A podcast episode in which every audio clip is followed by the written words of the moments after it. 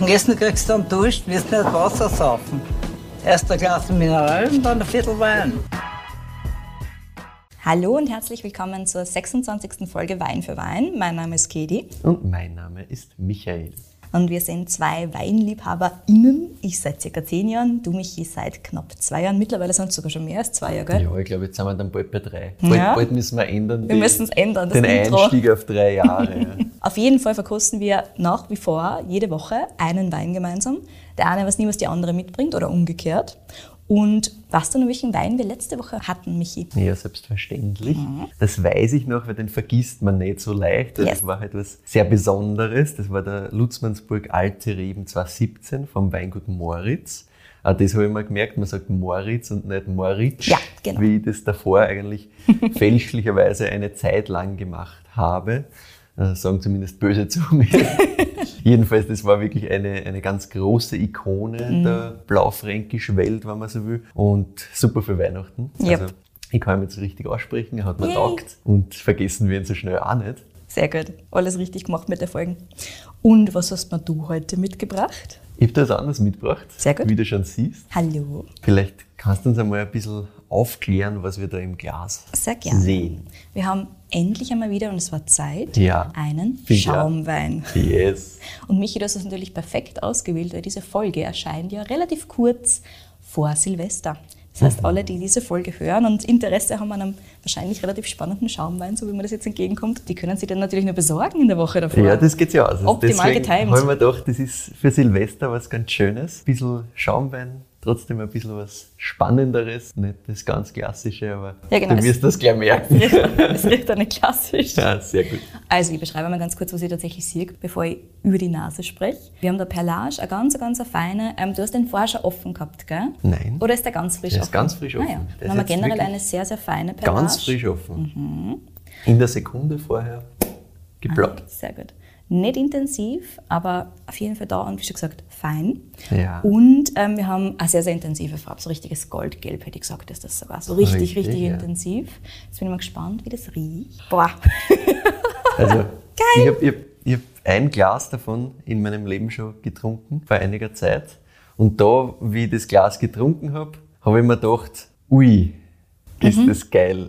Deswegen ist er heute hier. Nein, ich freue mich schon mal sehr, dass er da ist, weil bist du fertig? Es ist schon geil. Das ist so geil. Danke. Ja.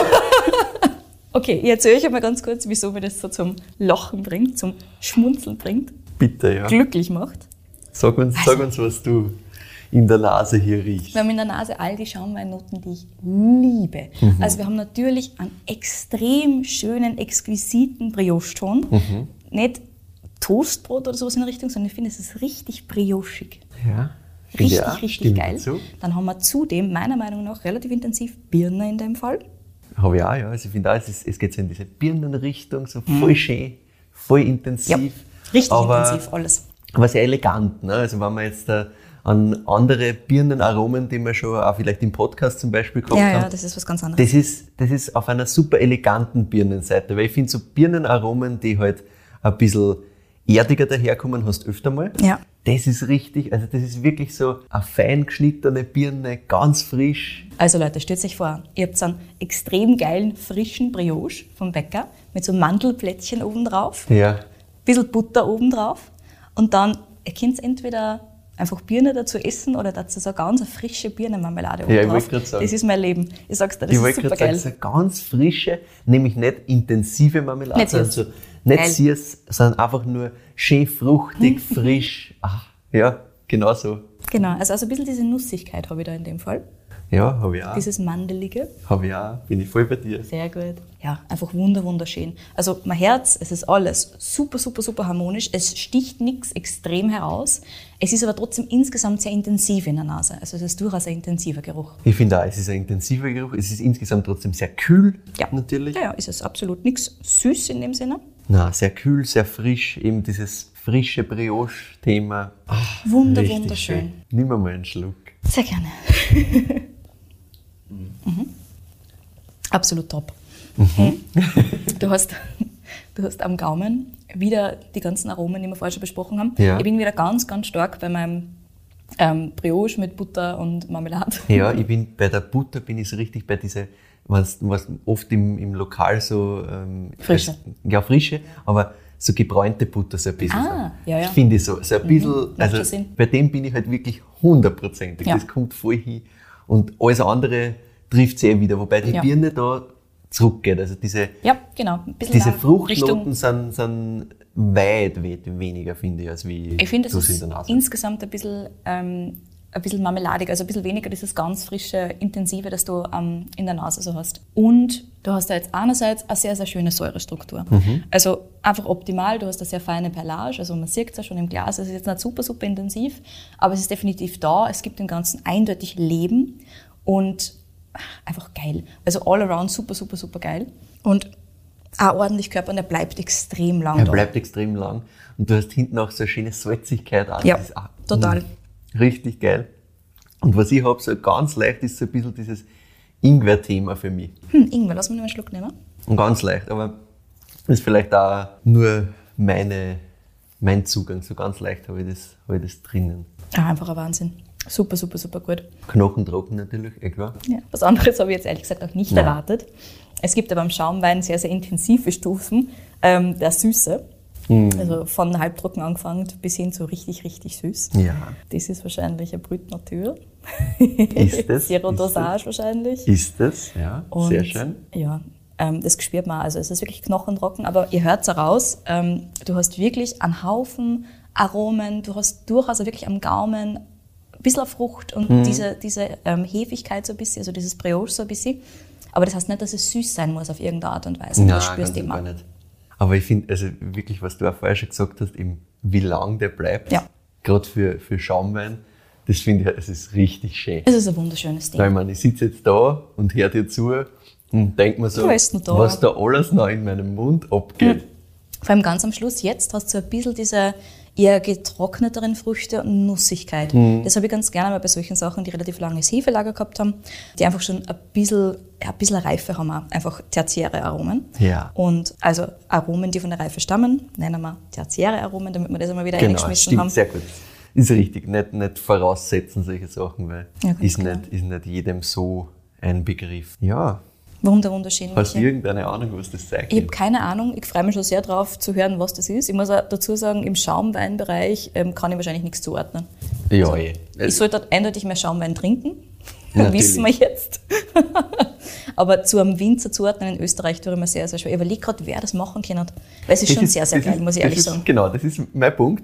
Das ist die Schwierigkeit, finde ich, weil wer kann so was Geiles eigentlich Ja, machen? in nein, keine Ahnung. Also die einzigen, die mir einfallen, wo ich jetzt in letzter, oder in letzter Zeit, im letzten halben Jahr irgendwie Schaumwein gehabt habe, die ich mir tatsächlich gemerkt habe, das ist wahrscheinlich nicht der Winzer, aber die ich Hm. mir gemerkt habe, waren die Ahndorfers, die tatsächlich sehr, sehr coolen Schaumwein machen. Ja. Eben mit dem, ich glaube mit dem Mast und mit dem Heunisch gemeinsam, also mit Ja. zwei Lokalen in Wien gemeinsam. Stimmt, ja. Das ist was ganz anderes als das, da muss man dazu sagen. Es ist, glaube ich, kein Petnat, aber es ist auf jeden Fall was anderes. Es ist Farbe her viel dunkler bei denen und so weiter. Also das waren auch spannende äh, Schaumweingeschichten, die ich da gehabt habe. Aber ansonsten, puh, wer macht sowas in Österreich? Ich glaube, du musst mir es erzählen. Ich glaube, ich muss das erzählen. Und wir sind nicht ganz in Österreich. Sneaky! I'm, I'm Aha. sorry. I'm sorry. Wir sind äh, nämlich hier bei einem Weingut, das für meine persönliche Entwicklung in dieser ganzen Szenerie sehr wichtig war. Aha. Nicht unbedingt mit diesem Getränk hier, aber Okay. mit einem anderen Wein. Und ich habe ihn mitgenommen, weil eben Silvester und weil es halt so ein ganz besonderes Ding ist, weil ich es einfach extrem geil gefunden habe. Mhm. Ja. Und weil ich ähm, dieses Weingut schon sehr lange vorstellen wollte. Oh. Und ich mir gedacht, ich kann mich da ein bisschen ähm, über die Grenze wagen. Für sowas auf jeden Fall jederzeit. Du, ja, natürlich. Nachdem du das mit der äh, Domain Siering auch schon gemacht hast, Ja. nämlich nach Slowenien da ein bisschen zu gehen, gehe ich ein bisschen weiter nach Slowenien rein. Sind wir bei Vino Groß? Ja. Wir sind bei Vino wunderbar. Groß. Die Geschichte dahinter vielleicht ganz kurz. Also Vino Groß ist äh, Maria und Michael Groß in der Steierska Slowenien. Also Mhm. Genau. wir sind in, der, in, das, in Slowenien, in dem eben steirischen Teil quasi, der sich von der Landschaft her wirklich weiterzieht. ne? Ganz ähnlich, alles Und- hügelig, schön grün. Genau, klimatisch und Ja. so. Auf das kommen wir eh alles noch. Und wir haben das ja schon eben bei der Domain Sieringer gehabt, nur wir sind ein bisschen weiter südlich, Ja. also äh, ein bisschen weiter unten, wirklich schon fast an der Grenze zu Kroatien. Mhm. Und mein Zugang zu dem Ganzen ist das, dass ich einfach einen dieser ersten Aha-Momente und Aha, so geht das Momente mit Wein verbinde mit Vino Groß. Ja. Mit dem äh, Furmint Gorza, den ich im, im Mast in Wien damals das erste Mal gefunden und getrunken habe. Und ja, den, deswegen habe ich einfach gesagt, okay, Vino Groß muss irgendwann mal kommen. Wir Ja. haben den Wein auch schon ein paar Mal erwähnt gehabt äh, im Podcast. Mhm. Und das ist der Vermint Brüt Natur Wow. 2013. Also das Ah, ist. Vermint und das finde ich halt auch so geil, weil Da war ja Vermint und. Ich Sekt, nein, nie im Leben. Ich chancenlos. mein, es, es geht schon so ein bisschen mit diesem Nussigen, mit diesem Heu-Thema, das so ein bisschen anklingt, aber schwierig. Ne? Plus, das halt bei, bei Schaumwein da hinzukommen, Ja, das bei Schaumwein generell so Sehr, sehr also ein paar Noten, ja. die das Ganze im Normalfall überlagern, gerade wenn er ein bisschen Hefelager gehabt Mhm. ein längeres, dann hast du im Normalfall so ein bisschen diese drüberliegenden Noten, diese Hefigkeit und so weiter. So geil. es ist wirklich, es ist saugeil. Deswegen habe ich mir gedacht, ich, ich muss das so bringen. Und ja, das Spannende an dem Ganzen ist nicht nur, dass es ähm, ein geiler Schaumwein ist. Das Spannende an dem Ganzen ist auch, dass es der erste Schaumwein der Familiengeschichte von Groß ist. Wirklich? Der Sowohl in der Michael- Steiermark als auch Ja, in- ja. Ah. Der Michael Groß kommt ja aus dem Weingut Groß. Genau. Ist einer der Söhne. und Sein Bruder, der Johannes, leitet das Weingut Ja. heute. Ähm, sein Vater, der Alois, ist ganz, ganz bekannt. Der hat in der Steiermark extrem viel gemacht für, Ja. für steirische Weine und auch für das, wie man steirischen Wein quasi heute wahrnimmt. Ne? Und die haben eine Familiengeschichte über 100 Jahre. Ne? Also das Ganze ist, glaube ich, irgendwann 1905 oder 1907 ist das Weingut in der Steiermark äh, gegründet worden. Und das ist tatsächlich der erste Schaumwein. Das haben die noch nie gemacht. Und im Jahr 2013 hat äh, Michael mir erzählt, haben sie einfach viel ausprobiert. Also bei Vino Groß haben sie viel ausprobiert, haben, haben viele Sachen probiert. Ähm, und der Furmint ist in dem Jahr sehr spät reif worden, sehr gut ist, trotzdem niedrigen Alkohol gehalten. Das heißt, sie haben gesagt, hm, super Quali, da können wir was machen. Und dann ist irgendwie so gekommen, ja, probieren wir doch einmal Sekt. Und er hat halt gesagt, sie sind da schon ein bisschen naiv an die Sache herangegangen, weil er hat keine Ahnung von Sekt. Also er hat es noch nie gemacht, er hat einfach gesagt, na, probieren wir das einmal und die haben den Grundwein so gemacht, wie sie halt den Wein machen würden und haben nicht drüber nachgedacht, ist das jetzt äh, gut für Sekt so oder nicht oder wie damals. Wild. Wild, ja. Und das Einzige, was ihnen klar war, war, sie wollen Methode traditionell machen. Also Ja. sie wollen diese Champagner-Methode quasi umsetzen. Und er sagt aber auch dazu, er war noch nie in der Champagne. Also es ist jetzt nicht so, als wie man es behaupten könnte, er hätte es dort gesehen und setzt das halt jetzt um. Ja, ich meine, die Methode traditionell wird ja bei uns in Österreich genauso umgesetzt. Genau, ja, richtig. Aber der Zugang, jetzt, jetzt das so wie in der Champagne zu machen, kommt einfach nicht daher, dass er dort jemals schon war. war, ja. Keine Ahnung, ja.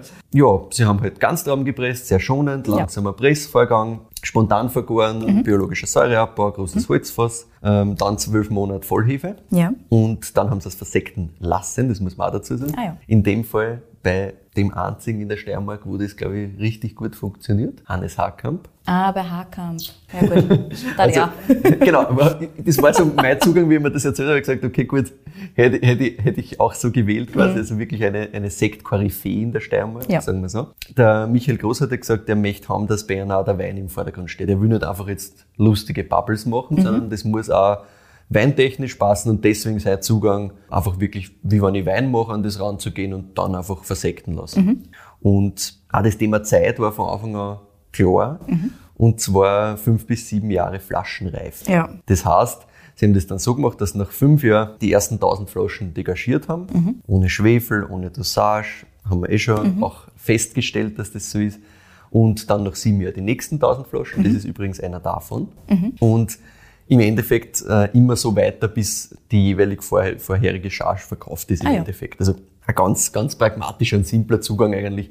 Einfach nur dieses, sie haben gesagt, sie wollen eigentlich das fünf, sieben Jahre so in die Richtung soll es gehen, das probieren sie auch beides aus quasi, sie machen nicht gleich alles auf einmal. Genau, und insgesamt hat es halt 3300 Flaschen gegeben von dem Ganzen. Ein paar gibt's noch, sind noch ein paar am Markt, kann man auch noch erstehen, dass das geht. Ne? Kommen wir dann eher noch natürlich dazu. Ja, sie waren selber auch ein bisschen überrascht, wie geil das funktioniert hat. Also Ja. Das ist halt wirklich mega, mega geil. Und hätte man jetzt natürlich sagen können, naja, wahrscheinlich machen sie jetzt ab jetzt jedes Jahr sowas. Nein, natürlich nicht, weil er sagt halt, das geht dann, wenn die Natur sagt, das funktioniert, Ja. wenn das alles zusammenpasst. 2018 war wieder so ein Jahr.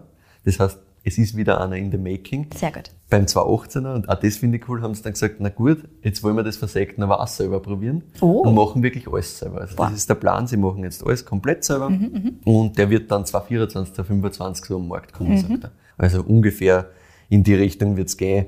Sie setzen sich da jetzt auch nicht irgendwie Klar, keine harten Deadlines oder so, wo das sein muss, wie es halt passt. Ja, und was er auch gesagt hat, ist halt, dass es vielleicht gar nicht so schlecht war, dass sie diese ganzen Kniffe und alles, was man vielleicht beachten würde beim Sekt, nicht kennt haben, weil es halt da ganz ohne irgendwie, so muss das sein und so muss das sein, einfach recht easy drauf zugegangen sind und einfach einmal probiert haben. Und er sagt halt, vielleicht macht er immer noch irgendwie Sachen falsch, die, wo, wo jemand, der lange Sekt macht, sagen wird, das kannst du nicht so machen oder das kannst du nicht so machen. Aber er sagt, ja, für sie funktioniert super, das Ergebnis hat super passt. Deswegen scheint es mit dem Grundwein, mit dem äh, Furmint so zu funktionieren und machen sie das auch weiter. Und Ja, ja, ja. wenn es geht, wenn es geht, machen sie das. Sehr cool. Also ich habe wirklich noch nie einen, einen Schaumwein gehabt mit der Grundweinsorte Formint. Ich finde es super Richtig, spannend. ich auch nicht. Er hat gesagt, er wisset auch keinen, wo das so wirklich so, ähm, hat jetzt auch nichts am Schirm, wo das so um, irgendwie gemacht worden ist. Sie haben sich einfach gedacht, ja, das wollen sie probieren, irgendwie ist das gerade ein geiles Jahr. Und durch die, durch die ganzen Parameter, die alle zusammenpasst haben, haben sie irgendwie gesagt, probieren wir mal Versekten aus. Ja, wir haben eh schon jetzt rausgehört, Furmint spielt eine ganz, ganz große Rolle in dem, in dem Weingut. Ähm, du willst natürlich auch ein bisschen, schätze wissen, und auch unsere ZuhörerInnen wollen das wissen. Wie ist das gegangen, dass der, der Sohn von einem österreichischen Weinbauern oder von einer österreichischen Traditionswinzerfamilie eigentlich auf einmal nach Slowenien kommt? Erzählt er alles gleich im Detail. Ich möchte zwischendurch ganz kurz die Bewertung machen und den Hinweis, wo man das Ding kriegt. Mhm. Sagen wir mal, was du dazu sagen würdest. Du hast es vorher schon rausgehört, dass ich das einfach super, super geil finde. Mhm. Also wir sind da irgendwo sehr dicht bei den Zähnen dran, muss ich da ganz ehrlich sagen. Ich finde das einfach wahnsinnig cool. Ich finde es super, super spannend, dass Vermint gewählt wurde als die Rebsorte. Er ist extrem schön balanciert. Ich, also wenn mir irgendwer gesagt hat, ja, ja, das ist ein Schaumwein auf Basis vom Vermint, hätte ich gesagt, hä? Wie? Was? Was? Gibt's nicht. Habe ich noch nie gehört, habe ich noch nie Ja. gesehen, gibt sicher nicht. Super, super geil. Finde also ich war irgendwo bei wahrscheinlich 9,7, 9,8. Recht viel geiler, ist schwer. Ja, ich glaube auch. Also ich bin, ich bin, ich bin da sowieso ein bisschen vorbelastet natürlich mit, mit Wiener Groß, weil das einfach halt das, wenn mich wer fragt, was war der erste Wein, der, der die so getriggert hat, dann fällt mir der sehr, sehr schnell ein. Das war sicher einer der ersten. Ich bin auch bei, bei einer 9,8 irgendwo in die Richtung. Das ist halt einfach saugeil.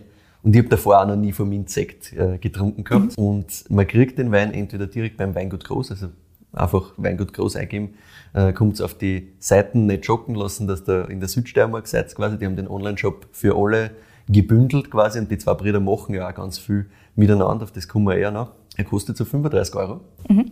Was, auch, nur? ich, ja, ich wollte gerade sagen, du sagst, mhm. nein, nein, Jetzt hast du mich geschreckt. der kostet im Online-Shop für einer 35 Euro. Du kriegst den auch bei Vino Spirit zum Beispiel, der kostet glaube ich 38 oder so. Also wirklich sehr, sehr erschwinglich. Obwohl der sieben Jahre, Ja, ja, was? Sieben Jahre Donnerstag steht. einkaufen. Was zur Hölle. Ja, Einkaufen, mich, ja. Ich muss ganz kurz unterbrechen, diesen Podcast. Ich muss schon einkaufen gehen. Ich muss an dieser Stelle auch noch erzählen, äh, wo ich das erste Mal getrunken habe. Ja, bitte. Nämlich in der hauseigenen äh, Weinbar quasi bei Geschwister und die Weinbar, bei einer Pop-Up-Weinbar. Ah, cool. Das haben nämlich äh, die beiden Geschwister, oder eigentlich dann die Geschwister und die Geschwister, auf das kommen wir auch gleich noch, gemacht, die beiden Großfamilien gemeinsam, also der Michael mit äh, der Maria und der Johannes mit der Martina gemeinsam. Die vier haben diese Pop-Up-Weinbar gegründet und ich war dort in Ehrenhausen, das war irgendwann, glaube ich, im Mai oder so. Und der Sommelier dort, der das Ganze auch übernimmt, der auch diese ganze Weinbar quasi für sie checkt und so, ist auch ein guter Freund von einer, der hat gesagt, ja, das ist was ganz Geiles, probier doch einmal ein Glasl von dem und ich habe das immer auf der Karten zuerst gesehen. Mir gedacht, hä, von Mint und, und Brüt Natur, was, was, was erwartet mich da bitte? Und gesagt, ja, das möchte ich unbedingt kosten und habe dann natürlich sofort mitgenommen, weil ich gesagt habe, okay, das muss irgendwo hergezeigt werden mal. Ja. Und ja, diese Weinbar wird es übrigens auch, das darf ich jetzt schon verraten, wird es auch 2022 wieder geben. Also es ist Pop-Up-mäßig immer nur von bestimmten Zeitpunkten offen und so. Aber ich glaube, im, im Frühjahr machen es dann wieder auf 2022 mitten in Ehrenhausen. Also ein super, super Spot. Sehr cool. Sehr, sehr fein. Und die haben immer eine richtig geile Weinauswahl. Nicht, nicht nur die eigenen, sondern eben auch äh, international spannende Winzerinnen und Winzer, die es auf der Karten haben. Also sehr, sehr große Empfehlung. Und jetzt zur Geschichte, zur mhm. Geschichte von, von Michael und von Wiener Groß. Und wir starten natürlich in der Steiermark beim Weingut Groß. Und zwar haben der Michael und sein älterer Bruder, der Johannes, der ist zwei Jahre älter, die haben das Weingut vom Alois Groß mit 19 bzw. 21 Euro Nummer. Zu jung? So jung, ja. Und zwar ist es ähm, auch den Eltern ganz wichtig, dass sie das so jung machen, weil sie mhm. auch gesagt haben, wenn du da mit dem jugendlichen Elan reingehst, lernst du nochmal viel mehr quasi. Mhm. Und das äh, war, glaube ich, in den Elterngenerationen auch immer so, dass die recht jung übernommen haben und die haben das alle ganz gut gefunden. Und deswegen ist das auch so weitergegangen, dass sie gesagt haben, okay, mit 1921 sitzen eigentlich jetzt die zwei am Ruder. Und das war um, um, ums Jahr 2005 herum. Ja. Und damals haben sie auch gerade die ersten Weingärten in Slowenien gekauft. Und das war mehr so geplant eher als, ja, geile Gegend, ein Haus zum Zurückziehen so ein bisschen und gar nicht so auf, sie machen da jetzt groß Wein, aber natürlich war das wieder mitten in, einer, in einem Weingebiet und ja, Weingärten rund um Dumm haben ein paar dazugehört und das ist dann halt so weitergegangen, dass äh, die Nachbarn dort auch gesagt haben, ja, wenn es noch mehr braucht, wir hätten dann ein bisschen Grund, den wir verkaufen würden. Und sie haben halt gesagt, ja, und mit der Zeit ist das immer ein bisschen größer geworden. Und sie haben immer mal ein bisschen was gemacht. 2011 ist dann der erste Weiner dort entstanden. Und dem Michael Groß hat einfach diese Region schon immer komplett fasziniert. Also der sagt einfach selber, er ist dort gestanden und hat gewusst, boah, das ist, das will ich machen, da will ich Wein machen. Punkt. Sofort vom ersten Anblick quasi, wie das passiert ist, 2005. Und 2013 hat er dann die, die Maria kennengelernt, die übrigens eben die Schwester von der Martina ist, also von der Frau vom äh, Johannes. Das heißt, die zwei Brüder haben zwei Schwestern geheiratet, ganz lustig. Ah, ja. Deswegen auch das ganze Geschwisterthema, was yes. über mitspielt, das gilt nicht nur für sie zwei, sondern auch für andere Partnerinnen. Ja, und die Maria hat dieses Gefühl sofort geteilt und hat auch gesagt, boah, das ist es, das ist eine Region Wahnsinn, ich will da was machen. Und dann war es halt recht schnell klar, dass das so ein bisschen sein, sein Baby ist, das, das Thema Wiener Groß. Der Johannes und die Martina auf der anderen Seite haben eben im Betrieb in der Steiermark mehr und mehr übernommen. Und so hat es halt dann perfekt passt, dass äh, eben Michael und Maria Wiener groß gemacht haben, Johannes und, und Martina eben das Weingut groß weitergeführt haben in der Steiermark und weiterhin gemeinsam eben Sachen machen wie die Weinbau, was ich schon gesagt habe. Es gibt da zum Beispiel die, die Linie Groß und Groß, wo sie eben wirklich dann Einstiegsweine gemeinsam machen. Dann gibt's die, die Traubensäfte, Flein, weiß nicht, ob du die kennst. Nein, die kenne ich gar nicht. Ist cool. Unbedingt aus. Die sind einfach super für antialkoholische Begleitung, weil mhm. das ist wirklich nicht nur so, wie du es der Traubensaft vorstellst, dass du sagst, ja, Traubensaft gespritzt, halber Liter und, mhm. und Leibwand Durstlöscher, sondern das ist wirklich spannend und auch wirklich leibend, wenn du sagst, ja, du hast irgendwie eine Autofahrerin oder einen Autofahrer oder du bist wirklich in einer antialkoholischen Gesellschaft oder so und das trinkt gar nicht was. Das kannst du nämlich im Weinglas auch schön servieren und das macht auch Spaß, das ein bisschen zu verkosten und ein mhm. bisschen eine zum Riechen und so. Also ist ein bisschen komplexer als der klassische Traubensaft und halt ein bisschen spannender gemacht. Also eine sehr große Empfehlung dafür. Und ja, für sie war es halt irgendwie klar, dass sie das so aufteilen quasi, dass er Wiener groß macht und ähm, der Johannes eben das Weingut in der Steiermark weiter nimmt und dann war klar, dass man das eigentlich irgendwie halt trennen muss, was, was den Auftritt betrifft. Mhm. Ne? Weil sonst kennt man es ja nicht aus und sonst wirkt es irgendwie so, als würde jetzt die Familie groß quasi einfach nach Slowenien gehen, da ein bisschen was abbauen und dort halt quasi billig Wein machen oder so. Wie auch immer. Es kommt halt falsch um. Ne? Ja, dann haben sie halt Etiketten selber gemacht, neue und alles. Und 2016 haben sie das dann wirklich aufgeteilt. Also 2016 ist Vino Groß dann wirklich auf eigenen Beinen gestanden. Mhm. Und das heißt, das hat er mir auch erklärt, warum das so wichtig ist, erst 2016, weil er gesagt, naja, du musst die Region halt wirklich kennen, mhm. damit du dort arbeiten kannst. Mhm. Und er hat gesagt, 2016, da hat er jetzt da elf Jahre quasi mit dieser Region verbracht. Weil 2005 haben sie angefangen, mhm. 2016 ähm, wirklich auf eigene Beine übernommen. Und da hat er gesagt, jetzt ist es bereit dafür, dass das wirklich das eigene Weingut ist, das eigene Projekt und sie sich voll auf das konzentrieren. Mir jetzt natürlich auch interessiert, wie das, wie das äh, war, so mit, mit Slowenien, Österreich. War das nicht irgendwie ganz anders? Wie haben die euch ernst genommen da drüben und mhm. so? Und er hat gesagt, naja, man muss sich das so vorstellen, ist halt schwer vorstellbar, wenn man nicht jetzt aus der Südsteiermark ist, sagt er halt, man muss sich so vorstellen, für ihn war Slowenien und gerade dieses Gebiet der Steiersker Slowenien immer näher als irgendwie jetzt Tirol oder irgendein anderes Bundesland in Österreich. Mhm. Er gesagt hat, die Traditionen sind dieselben, die Lieder des Singen sind viel dieselben. Teilweise sind die Ausdrücke dieselben. Ne? Das haben wir ja auch schon gehört bei, bei Taus zum Beispiel mit mhm. Opok und so, wo, wo auch slowenische Anklänge drin sind. So. Genau. Das heißt, er hat gesagt, für ihn hat es diese Grenze zwischen Österreich und Slowenien eigentlich nie gegeben. Das war nie ein echte Grenzfirmen gefühlt, sondern das war immer irgendwie so ein leibender Austausch. Und sie haben auch von Beginn an eigentlich urviel mit den Nachbarn zu tun gehabt. Und das hat sehr geholfen, sagt er, dass die, die sie halt da schon mal mhm. ernst genommen haben. Aber, das sagt er natürlich auch, es war schon so, dass die halt einmal schauen, da kommt dann aus Österreich, der kauft irgendwie da jetzt Flächen zusammen. Wie, wie ist das? Da wird man mal ein bisschen angeschaut. Er hat gesagt, da bist immer so ein bisschen ähm, unter Beobachtung quasi. Gerade Behördengängen, so hat er gesagt, ja, ist aber in Österreich eh auch so. Natürlich, wenn du von woanders herkommst, ist das alles einmal ein bisschen komplizierter. Klar, und das war halt gerade am Anfang, ne? 2005, genau. das war so relativ frühestmöglich, das haben wir bei der Domain Ziringer ja auch schon gehört. Genau. Dass es ab dann tatsächlich ja, ab dann ist es gegangen, genau.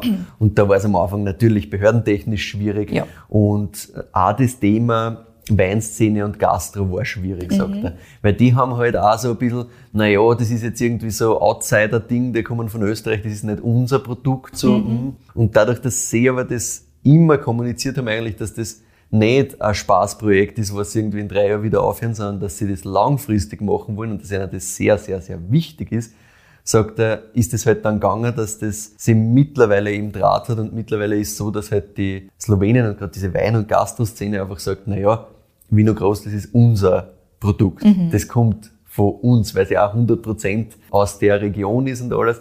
Und mittlerweile sind sie halt richtig stolz drauf und das taugt ihm halt extrem. Mhm. Also er hat gesagt, das ist quasi die größte Auszeichnung, dass die Leute dort deinen Wein vertreten, weil es einer Wein ist. Wo ist, du bist also, richtig angekommen. Richtig mhm. cool, ja. Ja, das Ganze ist eben die Region Hallose. Mhm. Ja, und die Steierska Slowenia besteht aus sieben Ortschaften oder Gegenden quasi. Mhm. Und Hallose ist eben eine von diesen Gegenden. Und sie haben da insgesamt 22 Hektar. Mhm. Also gar nicht so wenig ja, im ersten Moment. Ja. Aber, muss man auch dazu sagen, mit 2000 Stöcke pro Hektar. Das heißt, wenn wir dann einmal äh, zurückdenken ein bisschen, wir haben das in Folge 9, glaube ich, schon mal thematisiert gehabt, wie viel Rebstöcke pro Hektar hat man ungefähr so? In Österreich sind wir da im Normalfall im Mittel irgendwo bei 4.000, 5.000. Dann haben wir in Folge 9 deswegen drüber geredet, weil wir beim Klaus Preising haben wir den Rosenberg gehabt und der, war, der ist so dicht bepflanzt. Dann ja. haben wir 9000 Rebstöcke pro Hektar gehabt. Also sehr, sehr, sehr dicht und viel dichter mhm. auf einer Fläche. Da haben wir viel, viel weniger. Das heißt, der Michael Groß sagt, ja, wenn du das vergleichst, ungefähr 10 Hektar, wenn du jetzt in Österreich Flächen vergleichen willst. Ungefähr, so grob kannst du rechnen. Ne? Ja, man muss sich vorstellen, das ist alles terrassiert. Ne? Mhm. Also das ist super steil. Ähm, er hat gesagt, das ist einfach in die 70er, 80er hat man innerhalb von fünf Jahren halt da einfach einmal 1000 Hektar terrassiert. Funktioniert halt auch nur mit dem ganzen kommunistischen Geflecht, was damals ja, so in place wirklich. war. Ja, das hat man halt einfach gesagt, so, das wird jetzt gemacht und das ist gemacht worden, fertig. Und ja, du musst dir vorstellen, wir sind da so richtig in so einem Kessel drin. Mhm. Ne? Also wir haben da 350 bis 450 Meter Höhe, nach Süden ausgerichtete Kessellage, ähm, wo der Vermint drinnen steht. Mega geil. Bodentechnisch, äh, kalkhaltiger Mergelboden, also es ist eh so Opok-Thema mhm. wieder. Du hast eine ganz dünne Humusschicht drüber, sehr, mhm. sehr karg das mhm. Ganze logischerweise. Und vom Klima her ist das auch jetzt relativ ähnlich äh, zur Südsteiermark mhm. eigentlich. Diese Kessellagen, die hatzen sich halt ordentlich auf. Mhm. Und von der Reife, wenn du das vergleichst, bist ungefähr 10 bis 14 Tage früher als Südsteiermark. Mhm. Also nur damit wir das ein bisschen einordnen können, wie das so ausschaut. Ja, und äh, dieser nährstoffarme Boden, wo die Reben richtig kämpfen müssen, ist natürlich für den Formint grundsätzlich einmal leimend. Mhm. Der Formint liebt es. Und 2005, wie sie hingekommen sind, war Formint gleich eigentlich das, was sie gesagt haben, das möchten sie da wieder neu auspflanzen. Mhm. Hat es das vorher im Weingut Groß auch schon gegeben? Im Weingut Groß nicht, nein. Mhm. Sie haben sich da auch Expertenwissen natürlich äh, hereingeholt, mhm. wenn sonst, als wie den Michael Wenzel. Ah ja, na gut, dann wissen wir, woher der Schön, Formint er, kommt. Genau, da wissen wir, woher der Formint kommt. Schön, dass wir den wieder mal im, im Podcast haben und ich habe so das Gefühl, der sollte jetzt dann bald einmal fallen. Übrigens. Ich glaube auch, dass der mal eigene Folge also, braucht. Steht wahrscheinlich eher auf unsere beiden Listen. Ich erinnere dich nur drauf. Schauen wir mal, wer, wer, wer früher draufkommt. Genau. Ja. Und ich wollte natürlich wissen, wie das so war mit Vermint, weil Vermint und die Diva, das wissen ja, wir ja. ja, das ist alles ein bisschen schwierig und der ist nicht so einfach zu handhaben. Und er hat gesagt, ja, das war bei einer Schwarzach, aber man muss auch da dazu sagen, und das war mir auch gar nicht so bewusst, macht aber Sinn, dass es einfach bei Vermint so unendlich viele Klone gibt, weil die Rebsorten so alt ist. Mhm. Und da kommt es einfach ganz, ganz drauf an. Das heißt, er sagt, wenn du da halt einen Klon hast, der super, super schwierig ist, dann ist es halt auch nochmal blöder, als Ah, ja. wie ähm, wenn, das, wenn das Regmaterial schon mal super gut passt. Ja, fair enough. Ja, das größte Problem beim Vermint, das haben wir auch schon mal thematisiert, ist halt, dass er sehr, sehr zu hohen Erträgen neigt. Ne? Und das heißt, du musst immer voll selektieren, du musst wegschneiden und der Vermint ist dann im Endeffekt halt, ist geil, wenn er im, im höchsten Segment ausgebaut wird, wenn er wirklich komplett selektiert, wenn nur das geilste Material verwendet wird. Alles andere, ähm, sagt der Michael Großer, kannst vergessen, weil gerade da in, in Slowenien wird halt aus dem Vermint viel so Landwein und so gemacht. Ah. Das schmeckt aber eigentlich einfach schal und nicht nach viel. Ja. Das funktioniert nicht wirklich. Aber wenn du das gescheit machst, wenn du gut selektierst, dann kannst du halt wirklich äh, die größten Weine fast mit dem Vermint machen. Da geht halt wirklich sehr, sehr, sehr viel, sagen wir so. Problematisch, weil es war ja sonst einfach, wenn das schon alles war. Problematisch ist natürlich auch das Thema Pilz und Fäule. Ja, genau. Hast du auch immer, haben wir auch schon geredet. Wollte ich natürlich auch wissen, wie das bei Erna so war, was für Probleme es da schon gegeben hat. Und er hat gesagt, ja, 2014 zum Beispiel oder auch 2017 hat es keinen reinsortigen Vermint gegeben bei einer, Ja. weil da ist einer das einfach in der Hand weggefällt. Jetzt war es 2014 war generell ein relativ problematisches Jahr, weil es sehr viel geregnet hat. Und du hast einfach dadurch, dass die, die Vermint-Traube relativ, relativ dickbärig ist und relativ dicht beieinander ist und nur dazu das Ganze ja relativ lang braucht, um zu reifen. Das ist eine spätreifende Sorte, das heißt, du hast einfach wirklich, du hast alle Voraussetzungen dafür, dass es schief gegangen Ja, genau. Also halt richtig schwierig. Und er sagt, es ist aber kein Wunder, weil du musst rechnen, so 30% der Jahrgänge kannst kübeln. Boah, Das ist schon Das ist schon hart. wild. ne? Das ist schon hart. Das kannst natürlich wieder, wie es Mai auffangen, gerade mit dem, dass du sagst, okay, äh, ich arbeite halt mit sehr viel Zeit und deswegen habe ich auch nie das Thema, dass ich jetzt auf einmal gar keinen Wein habe, den ich verkaufen kann. Oder so. Mhm. Aber trotzdem ist es halt wild, dass du sagst, ja, okay, es geht einfach drei von zehn Jahren nichts. ja, das ist schon arg. Das ist heftig. Ja. Gut, dass es beim Vino Groß auch sehr, sehr gute Sauvignon Blancs gibt. Auch das, ja. Wir kommen eh noch ein bisschen aufs Sortiment dann, weil ich das auch noch mal highlighten muss natürlich. Sehr gut. Aber ja, äh, Thema Vermint, das wollte ich noch dazu sagen. Er sagt, das war ein kompletter Glücksgriff. Ah, weil natürlich hat keiner gewusst, dass diese Rebsorte so in Tee geht. Also vom Standing her und dass das halt äh, wieder so geschätzt wird und so viel auch auspflanzt wird. Wir kennen es ja eh, Stefan Welanschitz und Co., äh, wo er übrigens auch sagt, ja, genau das ist es, weil Vermint kehrt zurückgebracht, das ist äh, ein ganz, ein ganz ein wichtiger Punkt und gerade auch im Burgenland, da kehrt das weitergemacht und das findet er ganz, ganz großartig. Ja, und was ich natürlich auch wissen wollte, ist, wie ist das erstens einmal mit einer, wie geht's bei einer weiter? Äh, Was machen sie weiter? Wollen die das größer machen? Ähm, weil man in der Südsteiermark haben sie doch einiges. Geht das auch irgendwie in die Richtung oder was ist, was ist sein Ansatz da? Und er hat gesagt, naja, grundsätzlich ist so, dass der Plan immer war, dass sie nach Slowenien ziehen komplett. Und das auch logisch, weil man es halt dort arbeitest und das ist doch, wir sind da südlich von Es Maribor, ist ne? das ist doch ein Stückel, ja. Also du fährst nach Maribor nochmal, glaube ich, 40 Minuten runter nach Hallose. Wir sind direkt vorbeigefahren, tatsächlich, wie wir das letzte Mal runtergefahren sind nach Kroatien. Eh, ja. Dementsprechend. Eben. Also Das da, ist schon ein Stückel. Das ist ein Stickel und, und nach Maribor selber fährst von der Grenze auch nochmal, glaube ich, eine halbe Stunde oder so, wenn Ja, ich das richtig minus. im Kopf Genau, habe. so eine Stunde fast sicher runter, ungefähr. Ja, eben, also es ist nicht, nicht, so, nicht so easy. Mhm. Und sie haben ja auch ein paar ähm, Flächen in Maribor selbst. Ah. Gibt es auch den Maribor Blanc zum Beispiel, Ja, genau. den sie im Sortiment haben. Und dort in Maribor werden sie das Haus bauen. Also da sind sie Mhm. gerade dabei, da bauen sie gerade Haus. Das ist jetzt gerade einer, einer Next Step quasi, weil er gesagt es war immer klar, Lebensmittelpunkt äh, möchte er dort haben. Er will in Slowenien sein. Spannend. Mhm. Voll spannend, ja. Weil ich mir am Anfang auch gedacht habe, okay, wie geht das, wenn du die ganze Zeit eigentlich in der Steiermark bist Ja. und in Slowenien das betreibst, das ist irgendwie doch schwierig. Und der hat gesagt, nein, das war von Anfang an eigentlich der Plan. Und jetzt sind sie dabei, das, das umzusetzen. Ist halt einfach ein bisschen ein Thema mit, wo passt dann wirklich das Haus, wo passt das alles Ja. perfekt. Gibt es dann einen Verkostungsraum natürlich dazu und alles, das äh, machen sie ganz schön. Größentechnisch und auch von der Struktur her hat er gesagt, na, das, das passt eigentlich perfekt. So kann er arbeiten, so macht es Spaß, so, so passt es für sie zwar. Was sie schon machen wollen äh, in Maribor, wollen sie schon größer werden, aber nicht was Wein angeht, das finde ich auch ganz spannend, sondern gemischte Landwirtschaft. Also wir Ah, haben da ein bisschen ja. den Weg, der in die andere Richtung geht. Wir hören ja oft so, ja, früher gemischte Landwirtschaft und jetzt ist nur mehr Weinbau und dann haben sie spezialisiert und sie gehen den Weg ein bisschen anders wieder und machen wieder mehr. Gibt eher öfters mittlerweile, weil sie jetzt sagen, ja, dieses gesamtheitliche Thema Kreislaufwirtschaft ist ein ganz wichtiges.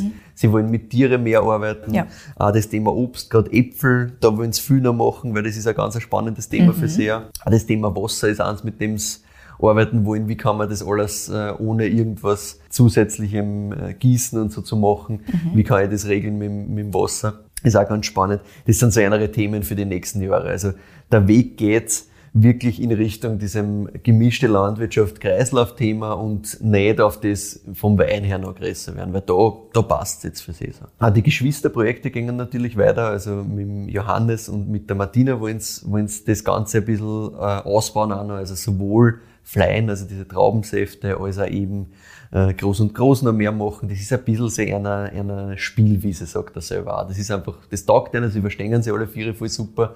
Und das taugt ihnen, dass da ein bisschen eigene Projekte umsetzen können, ohne irgendwie Druck, ohne irgendwie, das muss so und so sein, sondern ja, probieren wir halt einmal aus und schauen wir mal, was geht. Ja, finde ich auch eine ganz gute äh, Einstellung. Und bevor wir jetzt zum Ende der Geschichte kommen, will ich noch ganz kurz zum Anfang zurück, und zwar zum Furmint Garza. Mhm. Und zwar möchte ich euch den Namen ans Herz legen, weil yes. das ist einfach ein mega geiler Wein. Mhm. Und generell eben das ganze Sortiment von Wiener Groß, du hast eh schon gesagt, ah, Sauvignon Blanc, super geil. Auch die ganzen Einstiegssachen, also Maribor Blanc, Halose Blanc, ähm, das beides Cuvées sind, wo eben so Sachen wie Formint drin ist, aber auch Wöschriesling, ein bisschen Sauvignon Blanc, glaube ich, auch drin ist. Also einfach geil. Das machen auch wirklich, wirklich viel Spaß. Also, mhm. boah, grundsätzlich auch die, die Formins kannst du natürlich auch ein bisschen liegen lassen Leibwand. Also. Und man muss da dazu sagen, wir sind da preis-leistungstechnisch top. Ja, komplett, komplett. Also die Einstiegsweine kosten, glaube ich, irgendwelche 13 Euro oder so. Ja. Und der, der Furmint, also der, der Garzer Furmint kostet, glaube ich, 17 Euro. Ja, eben. Also. also wirklich für das, was du da an, an massiv schönem, geilem Ding kriegst, ist das echt sehr, sehr schön, preis-leistungstechnisch auch. Total. Also ja, einfach ausprobieren. Das war meine kleine Geschichte zu Wiener Groß. Michi, danke. Ich hoffe, es hat dir gefallen. Es hat mir sehr viel Freude bereitet. Ja, siehst, der Glas ist auch schon leer. Sehr leer. gut, sehr gut. Aber gut, das ist bei diesem, bei diesem Wein schwierig. Es ist halt einfach saugeil. Geht halt nicht, ja. was das voll bleibt. Ja, Michi, danke nur einmal. Echt ein super, super geiler Wein und generell alles Weingut. Einfach super cool. Liebe. Ja, ich glaube, mit diesem Statement können wir ein frohes neues Jahr wünschen. Ah ja. Müssen wir auch noch gerne nicht oh, vergessen. Ja, frohes neues wir Jahr. Wir hören uns 2022. Oh mein Gott. Wirklich, geht dir das aus? Ja, ja, sicher. Ah ja, stimmt. Also wir hören uns das nächste Folge, beim ersten. Nächste Folge ist in einer Woche, ist am, am, am ersten, dann kommt die raus. Ja, ja na bitte, liebe Leute, rutscht gut 22. ins neue Jahr. Viel yes. Spaß dabei. Hoffentlich mit so einem geilen Sprudel wie bei dem, den wir da jetzt haben. Ja, bitte eindecken damit. Na gut, im neuen Jahr haben wir ein paar Vorsätze für euch. Und ja. zwar erstens, folgt uns doch auf Spotify und Instagram. Bewertet uns auch gleich bei Apple Podcasts. Wir freuen uns natürlich immer, wenn wir ein Feedback bekommen. Das gerne auch ähm, via E-Mail an entweder katie.weinfürwein.at oder michael.weinfürwein.at. An die beiden E-Mail-Adressen könnt ihr uns auch sehr gerne Weintipps, Weinguttipps, irgendwelche Infos oder anderes Feedback schicken. Ich finde, das ist überhaupt der beste Vorsatz. Jeder Zuhörer und jede Zuhörerin ja. sollte mindestens drei Weintipps, mindestens drei, ja, waren fordernd, schon, ähm, an einen von uns schicken weil dann werden wir die im nächsten Jahr abarbeiten. Ja, perfekt. Super. Ich finde das sehr, sehr gut. Genauso machen wir das. Ihr könnt uns auch auf Instagram schreiben, wenn ihr wollt. Da sind wir privat jeweils unter entweder Kedi in Vienna oder Prügel, das ist der Michi. Und wir haben natürlich einen Instagram-Account auch, Wein für Wein. Schaut da sehr gerne vorbei. Da haben wir immer Fotos zu unseren Weinen, Infos und noch ein bisschen anderen Spaß. Und natürlich haben wir auch auf der Website immer eine Zusammenfassung von unseren jeweiligen Folgen, auch mit den Links, wo bekommt ihr die Weine her und so weiter. Weinfürwein.at. Gut, na dann rutscht es gut ins neue Jahr und bis zur nächsten Folge.